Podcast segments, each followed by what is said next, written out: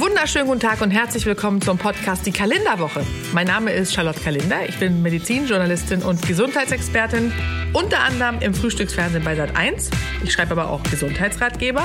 Und in diesem Podcast widme ich mich immer montags einem Thema aus den Bereichen Health, Fitness, Wellness und Food und gebe euch Tipps, wie ihr gesund und fit durch das Jahr kommt. Viel Spaß beim Hören.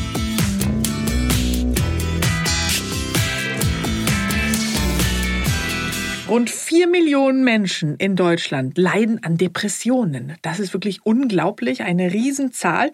Trotzdem werden ja Depressionen oft nicht ernst genommen. Ja, in Wirklichkeit handelt es sich aber um eine richtige Krankheit wie wir gleich sehen werden. Aber wie ist eine Depression zu erkennen und wie wird diese von einem äh, bloßen Herbstblues, wie er momentan auch häufig auftritt, unterschieden? Das werden wir heute besprechen.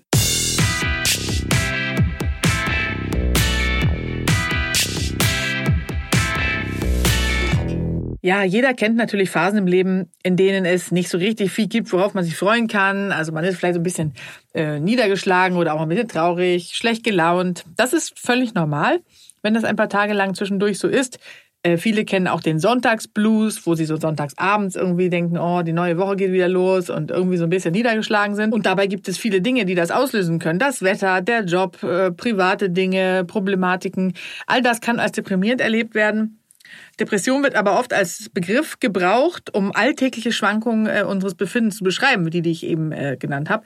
Aber im medizinischen Sinne ist was ganz anderes äh, als eine vorübergehende Phase der Niedergeschlagenheit gemeint. Depression ist nämlich, wie gesagt, eine ernste Erkrankung, die das Denken, Fühlen und Handeln der Betroffenen beeinflusst. So wird es beschrieben und geht mit Störungen äh, von Körperfunktionen einher und verursacht wirklich ein erhebliches Leiden. Die Erkrankten können sich selten allein von ihrer gedrückten Stimmung äh, und auch Antriebslosigkeit, negativen Gedanken befreien und sehen alles nur noch grau in grau, obwohl eigentlich die Sonne scheint. Woran erkennt man die Depression jetzt ganz konkret?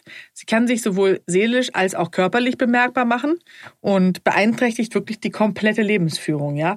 Krankheitsanzeichen lassen sich unterteilen in Haupt- und Zusatzsymptome, die ich euch jetzt mal äh, näher bringe, damit ihr das auseinanderhalten könnt. Also die Hauptsymptome sind diese gedrückte Stimmung, von der ich sprach, totaler Interessenverlust, Freudlosigkeit, Antriebsmangel, man kann sich zu nichts mehr aufraffen und die sogenannten Zusatzsymptome sind die verminderte Konzentration und Aufmerksamkeit, das Selbstwertgefühl sinkt, Selbstvertrauen ist nicht mehr so wirklich da, ähm, man hat Gefühle von Schuld und Wertlosigkeit, also man gibt sich die Schuld für Dinge, wo Außenstehende sagen, was, das ist doch nicht deine Schuld. Sehr häufig geht es einher mit Schlafstörungen, entweder Einschlafstörungen oder äh, frühes Erwachen. Im Morgengrauen verminderter Appetit ist häufig, selten auch gesteigerter Appetit. Häufig, viel, viel häufiger ist, dass äh, die Betroffenen weniger essen und auch abnehmen.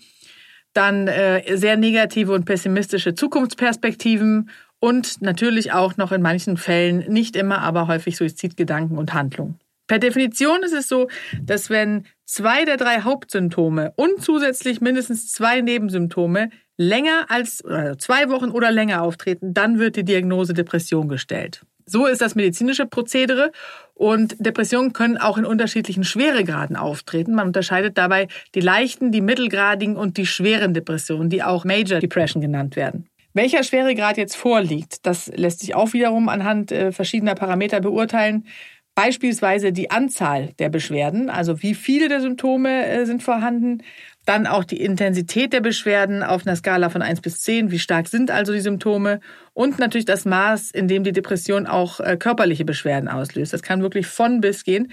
Das heißt, welche körperlichen Symptome sind vorhanden und wie schwerwiegend sind die?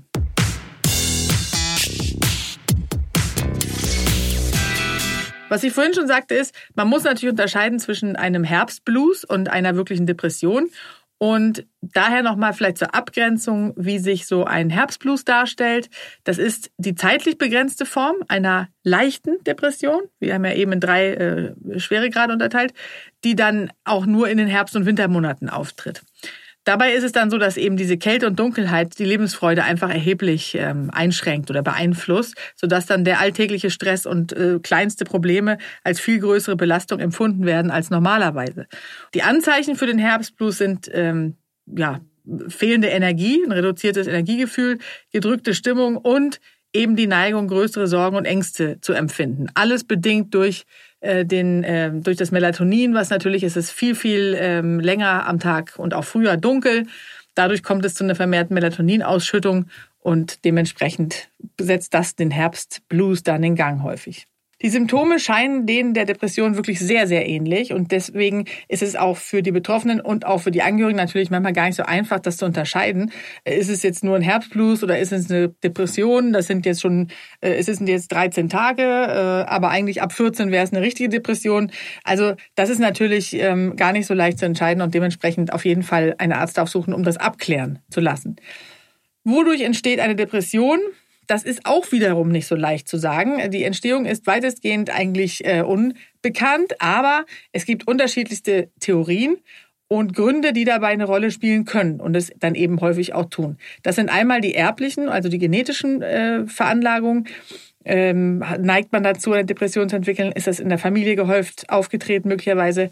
Was immer der Fall zu sein scheint, ist ein Mangel oder ein Ungleichgewicht bestimmter Botenstoffe im Gehirn ähm, hormonelle Einflüsse und natürlich entweder als, als Träger, also als Auslöser der erblichen Variante oder auch einfach äh, äh, eine große psychische Komponente an sich sind natürlich psychische Faktoren wie langanhaltender Stress, Einsamkeit, Überforderung im Job oder privat, äh, Pflege von Angehörigen, dann belastende oder traumatische Ereignisse, zum Beispiel häusliche Gewalt oder Missbrauch.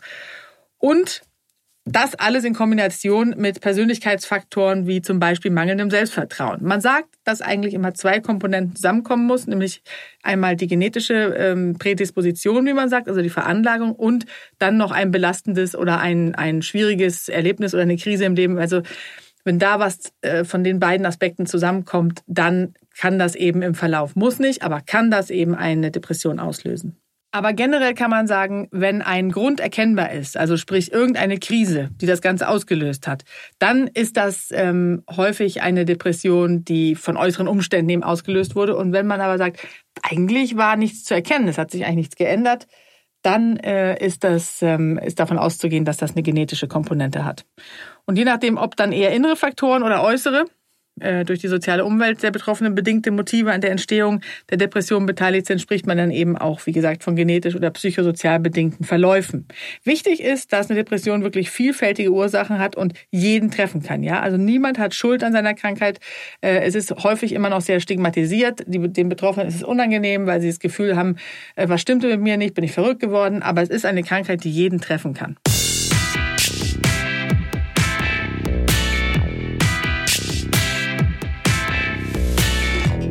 Normalerweise käme jetzt an dieser Stelle ja Herr Kaufels, aber da wir heute so ein spezielles Thema haben, was natürlich auch ein bisschen medizinisch und auch ernsthafter ist, äh, wollen wir mit einer Spezialistin sprechen, nämlich mit Ulrike Scheuermann, Psychologin und Autorin diverser Ratgeber, unter anderem aber jetzt einem brandaktuellen namens Self-Care. Du bist wertvoll. Herzlich willkommen. Ich freue mich sehr, äh, dass Sie hergekommen sind, damit wir über dieses äh, spannende Thema mal sprechen können. Ganz viele Hörer haben uns auch gebeten, dieses Thema mal zu behandeln. Jetzt vielleicht mal eingangs, sind denn eigentlich bestimmte Personen oder Berufsgruppen häufiger von Depressionen betroffen? Können Sie das aus Ihrer Erfahrung sagen? Also auf jeden Fall sind ältere Menschen äh, sehr davon betroffen. Also das ist tatsächlich ein Problem, was sicher damit zusammenhängt, dass ähm, ältere Menschen sich oft nicht mehr so wichtig fühlen oder ähm, nicht mehr so gut eingebunden in die Gesellschaft, sind ja viele sehr einsam. Das heißt, das ähm, sind dann auch Menschen, die vorher mit Depressionen an sich nichts zu tun hatten in ihrem ja. Leben so, mhm. und wo es dann erstmals. Äh, genau, das kann sein, genau. Und ähm, Jugendliche sind ein wichtiges Thema und ähm, also die WHO beschäftigt sich ja viel mit Depressionen, weil die das. Weltgesundheitsorganisation, äh, genau. Genau, die Weltgesundheitsorganisation, weil das ähm, so ein, ein wahnsinnig hohe Zahlen sind von äh, Depressionen. Und ähm, die äh, legen auch ein besonderes Augenmerk auf Frauen vor und nach der Geburt. Okay, also das heißt, Jugendliche sind eine Gruppe, mhm. Frauen vor und nach der Geburt, also eher weiblich, und die Senioren, also die älteren mhm, Menschen. Genau. Das sind so die ja. Haupt. Gruppen. Ja, aber es geht sonst ja. auch eben durch alle Altersgruppen Schon, durch. Ne? Aber so gehäuft. Ne? Mhm. Jetzt ist ja immer die mhm. Frage, ist das jetzt, es gibt ja die, auch die genetisch bedingte äh, Variante, wo man einfach sagt, da ist eine Veranlagung da. Äh, das ist wahrscheinlich auch die häufigere Variante. Oder wie würden Sie sagen, äh, sind das häufig eben auch einfach durch Erlebnisse getriggerte Depression? Was, was ist da häufiger? Es gibt einen genetischen Anteil, ähm, aber der ist gar nicht so hoch, wie man früher dachte. Also das wird ja in der Anamnese, wenn man jetzt, wenn man jetzt eine, wirklich eine Anamnese für Depression macht, wird äh, auch abgefragt, was gibt es da bei den Eltern oder überhaupt in der Familie. Aber es gibt einfach noch viele andere Gründe. Ne? Also es gibt auch organische äh, Ursachen, also äh, irgendwas Ne? Und, ähm, zum Beispiel, was kann das sein? Na, zum Beispiel durch Infektionen. Also mhm. Entzündungsprozesse können tatsächlich auch eine wirklich eine echte Depression auslösen. Ist das dann eine ähm, einmalige oder ist das auch, weil auch häufig sind ja Depressionen gekennzeichnet, wenn es beginnt, also jetzt die genetische Variante mhm. äh, beginnt in der Jugend und dann tritt sie immer mal wieder auf, wenn vielleicht schwierigere Situationen sind oder in so Lebenskrisen. Das wäre ja die Variante, die schon früh auftritt. Genau. So. Mhm. Und dann mhm. vielleicht die, die mhm. so erlebnisgetriggert sind, die können dann einfach irgendwann auftreten und müssen dann auch nicht unbedingt wiederkommen. Oder Genau, also manchmal, also gerade wenn sie behandelt wird und Depressionen sind gut behandelbar, ähm, dann kann es sein, dass es einmal eine Krankheit war im mhm. Leben. Ja, okay, und, so äh, Hexenschuss oder so. ja, genau, nur dass es manchmal, äh, meistens länger dauert und ähm, jeder Fünfte erkrankt einmal im Leben an einer Depression was eine sehr hohe Zahl ist. Ja, klar. Ich meine, mhm. es ist ja nun mal auch, das Leben ist nun mal auch kein Ponyhof, wie man so schön sagt. Und dementsprechend gibt es natürlich immer mal wieder Momente, wo sowas auch äh, einfach ausbrechen kann, weil es eben eine schwierige Situation ist. Und man genau. ist ja genau. keine Maschine, mhm. dementsprechend ist das ja vielleicht auch gar nicht, äh, oder daher ist es wahrscheinlich auch einfach häufig, dass es dann auf. Ja, und ähm, also sowas wie äh, also hoher Stress oder Hormone oder mangelnde soziale Anerkennung sind eben auch psychische Ursachen. Ne? Oder also jedenfalls soziale Anerkennung ist jedenfalls eindeutig eine psychische Ursache oder auch Stress oder Traumata und natürlich auch Trauer. Ähm, und da würde man aber nicht sagen, das ist eine Depression mit Krankheitswert, aber die Symptome können genau gleich sein.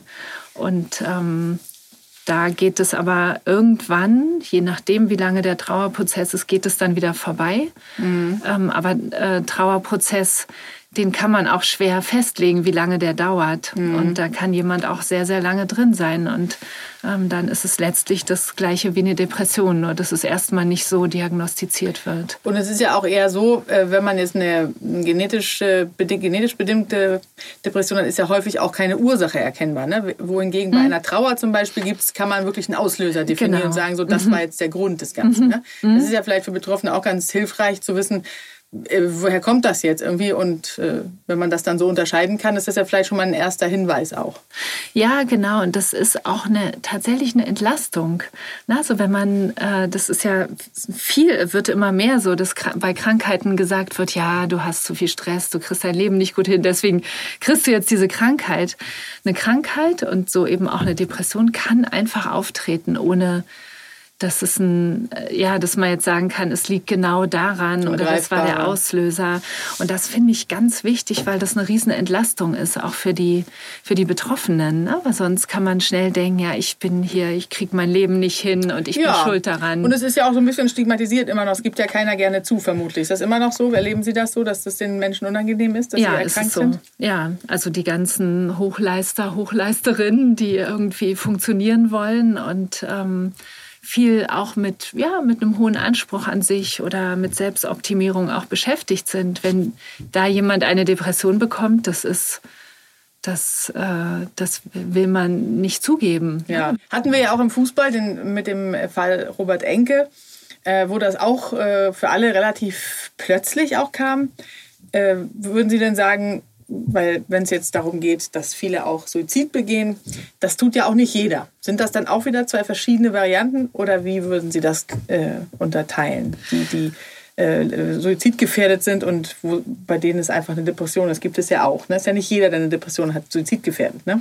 Nee, aber äh, Suizidgefahr ist tatsächlich sehr hoch und kann eben immer, also die Gefahr gibt es bei Depressionen. Ne? Weil, weil das Leben wird als sinnlos empfunden. Äh, die, die Stimmung ist ja ständig gedrückt. Und gerade wenn noch ein Antrieb da ist, ne? also eigentlich ist ja ein mhm. Symptom von Depression auch Antriebslosigkeit, aber das ist ja auch nicht durchgehend durchgehend so. Und dann gerade dann kann es eben sein, dass jemand, gerade wenn es schon über längere Zeit geht, äh, das beschließt, dass er nicht mehr leben möchte, weil das Leben nicht mehr lebenswert ist. Und das hat viel damit zu tun, ob sich jemand Hilfe holen kann. Und äh, da, wenn wir jetzt bei dem Beispiel Robert mhm. Enke sind, ähm, äh, Männer tun sich damit noch mal viel schwerer als Frauen. Und eben auch bei Frauen gibt es eben auch diese Scham, aber bei Männern ist sie noch größer. Wie viele von den äh, Suizidfällen wären denn verhinderbar? Können Sie das sagen? Also da, das, ist, das ist schwierig in Zahlen zu fassen, aber da Depressionen eine gut, also wenn man sie erkennt und behandelt, eine gut heilbare Krankheit ist, ähm, könnte man sagen, dass äh, also und die Hälfte aller Suizide geht ungefähr auf das Konto von Depressionen, könnte man wahrscheinlich viele tausend Suizide pro Jahr verhindern. Mhm. Ist es denn so, ähm, weil man sagt ja, Suizid ist eine Krankheit, die immer mit dem Tod endet. Ähm, aber Sie sagen also, durch Therapien ist das Ganze gut in den Griff zu bekommen. Wir werden ja in der nächsten Folge nochmal diskutieren darüber oder besprechen, was man als Betroffener tun kann. Und in der dritten Folge dann auch, was Angehörige tun können, weil für die ist es ja nicht weniger äh, schlimm und ja. äh, dramatisch. Mhm. Aber äh, vielleicht ein kleiner Ausblick äh, auf, die, auf die Therapie. Äh, manche sind ja ein Fan von, von Medikamenten auch und das ist sicherlich auch mal abhängig vom Schweregrad. Äh, ich sehe es ja eigentlich immer so ein bisschen wie bei einem Beinbruch. Da würde man ja auch nicht sagen, äh, ich möchte keinen Gips, das heilt schon auch so irgendwie wieder. Deswegen denke ich, bei schweren Depressionen macht das schon Sinn, aber das sieht ja auch jeder anders. Wie würden Sie so einen kurzen Ausblick, so eine Therapie zusammensetzen? Also bei schweren Depressionen ist tatsächlich sehr deutlich nachgewiesen, dass Medikamente helfen können. Ähm, bei, bei leichten bis oft auch mittelschweren Depressionen ist es nicht so eindeutig. Ne? Und, also da geht es ähm, auch ohne häufig, meinen Sie? Ja, und es gibt eben viele, also es, die äh, Lebensstiltherapie gewinnt immer mehr an äh, Bedeutung. Also das heißt, was kann man jenseits von Medikamenten machen und jenseits von Psychotherapie. Das sind die Klassiker. Ne? Mhm. Ne? Medikamente, also Antidepressiva und äh, begleitend oder, oder als zweites Standbein eine Psychotherapie. Und ähm, Lebensstil würde zum Beispiel betreffen äh, Bewegung, also mhm. Sport. Und das ist auch sehr gut nachgewiesen, dass äh, Sport, so drei, man sagt dreimal die Woche jeweils eine halbe Stunde, ähm, hat einen ganz stark antidepressiven Effekt. Und die meisten, auch Hardcore-Schulmediziner sagen inzwischen, ähm, wenn, wenn man nicht erstmal dieses mit dem Sport ausprobiert hat, dann soll man auch gar keine Medikamente geben, mhm. weil das eben so eine gute äh, Wirkung haben kann. Ist natürlich jetzt die Frage, ob jemand, der dann äh, durch die Depression antriebslos ist, sich zu solchen Dingen aufraffen kann. Mhm. Aber wie erleben Sie das? Ja, das ist genau das Problem. Das ist tatsächlich das Problem. Andererseits, ähm, wenn jemand es dann doch mal geschafft hat, ist die, die Wirkung in der Regel sofort. Mhm. Also man kommt vom Joggen oder Walken zurück und die Stimmung ist aufgehellt. Okay. Und ähm, was eben immer eigentlich empfohlen wird und was ja auch absolut sinnvoll ist, weil das gleich noch ein zweiter äh, Heilungsansatz äh, ist, ähm, dass man das nicht alleine macht, sondern sich verabredet. Und dann hat man eben auch noch den sozialen Kontakt und der ist auch enorm wichtig bei Depressionen. Ja? Und, okay. und viele ziehen sich zurück, weil sie sich schämen und eigentlich diese soziale Verbundenheit, also in, in Verbindung sein mit Menschen, ist eigentlich ein ganz wichtiger weiterer äh, Punkt, der enorm heilend sein kann. Also eingebunden sein und äh, unterstützt sein. Äh, jetzt gibt es ja noch das äh, Burnout, was ja eine Art Erschöpfungssyndrom ist durch emotionale Belastung, zum Beispiel äh, im Job oder bei der Pflegeangehöriger zum Beispiel. Aber auch natürlich die Angststörungen, die immer präsenter sind, Viele Menschen leiden an Angststörungen, Panikattacken. Das fällt ja im Grunde dadurch, dass es auch ein, durch, verursacht wird durch das Ungleichgewicht der Botenstoffe, alles im Grunde zusammen. Ne? Und ist natürlich schwierig für sowohl Betroffene als auch Angehörige ähm, auseinanderzuhalten, was da jetzt was ist. Oder würden Sie sagen, es fällt alles in einen Topf und kann man eigentlich alles unter Depression einfach zusammenfassen? Nee, das ist nochmal unterschiedlich. Also eine Angststörung wird anders diagnostiziert als eine, eine Depression. Und das ist allerdings äh, tatsächlich schwer für Angehörige, das zu diagnostizieren. Ne? Also deswegen ist es immer, also die, die erste äh, das Erste, was, wenn es irgendwie möglich ist, dass man zusammen zu einem Arzt geht und ähm, so überhaupt eine erste Einschätzung bekommen kann. Und dann kann man weitersehen. Und zwar dann, wenn man merkt, dass man den Alltag, dann sagt man ja, wird, äh, werden Symptome pathologisch, wenn es den Alltag beeinflusst, ne? dass man so nicht genau. mehr richtig alles so machen kann, wie man es gewöhnt äh, ist. Dann sollte man sich Hilfe holen. Ich denke, weil äh, da schließt sich jetzt der Kreis, weil Sie ja eingangs sagten, als ich gefragt habe, welche Personengruppen es insbesondere betrifft, dass es ja auch ältere Menschen sind, dass man natürlich auch vielleicht im Grunde vorbeugen kann durch verschiedene Maßnahmen, äh, wie zum Beispiel, dass Menschen, die Kinder hatten, sich rechtzeitig ein äh, Hobby suchen, wenn sie wissen, die Kinder ziehen irgendwann aus, also dass sie einfach versuchen, frühzeitig sich da ein Umfeld aufzubauen. Solche Tipps äh, gilt es doch eigentlich dann zu berücksichtigen oder was haben Sie da? Ja, absolut. Also, ähm, das, also letztlich könnte man sagen, ein, ein sinnvoll gelebtes Leben ist sicher eine sehr gute Depressionsprävention. Mhm. Und äh, da gehört sowas dazu. Und also, dass man so einen Sinn hat und eine Aufgabe. Ja, genau. Und wenn die, ne Kinder sind natürlich eine Riesenaufgabe im Leben. Mhm. Und äh, irgendwann brauchen die das aber nicht mehr so, dass man sich um sie kümmert. Und dann ist es, äh, und das ist immer gut, ne? was Eigenes auch zu haben. Also auch nicht, nicht nur Kinder. Also auch wenn, äh, wenn Kinder da sind, ist es gut, etwas Eigenes zu haben, was einem Sinn gibt oder Erfüllung. Und ähm, spätestens aber dann, wenn man merkt, die Kinder werden älter und lösen sich langsam ab. Dass man dann sich rechtzeitig was sucht. Ja, oder das ausbaut, was vorher schon da ist. Also mhm. Also ich, ich würde sagen, ähm, äh, sich äh, 15 Jahre lang nur um Kinder zu kümmern und nichts anderes zu haben, ist sicherlich auch für die Kinder nicht gut und für die Beziehung zwischen Eltern und Kindern nicht gut. Und man kann ja vieles dann ausbauen oder manche arbeiten weniger und arbeiten dann wieder mehr oder mhm. ähm, haben äh, was privat noch ein Hobby oder eine Aufgabe oder was Ehrenamtliches, was sie dann ausbauen können. Mhm. Klar. Ja, das, ähm, es ist wirklich spannend. Wir müssen unbedingt in der nächsten Folge, wie gesagt, darüber sprechen, was man alles tun kann. Es ist eine gut behandelbare Erkrankung und darüber sprechen wir dann in der zweiten Folge zum Thema Depression. Vielen Dank, Ulrike Scheuermann. Ja, gerne.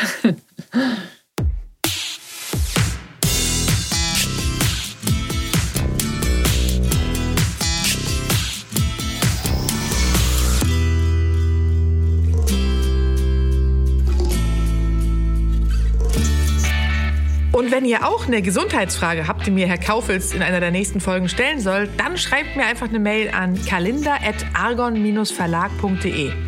Und die Mailadresse und ganz viele andere Tipps und Infos findet ihr übrigens in den Show Notes. Ganz wichtig. Wenn euch der Podcast gefällt, dann freue ich mich sehr, wenn ihr mir eine positive Bewertung gebt. Also einfach auf die fünf Sterne klicken oder vielleicht sogar einen kleinen Text schreiben. Da würde ich mich sehr freuen. Die Kalenderwoche und ganz viele andere Podcasts von Argon Lab findet ihr unter podcast.argon-verlag.de. Und außerdem gibt es Argon Lab und mich natürlich auch bei Facebook und Instagram.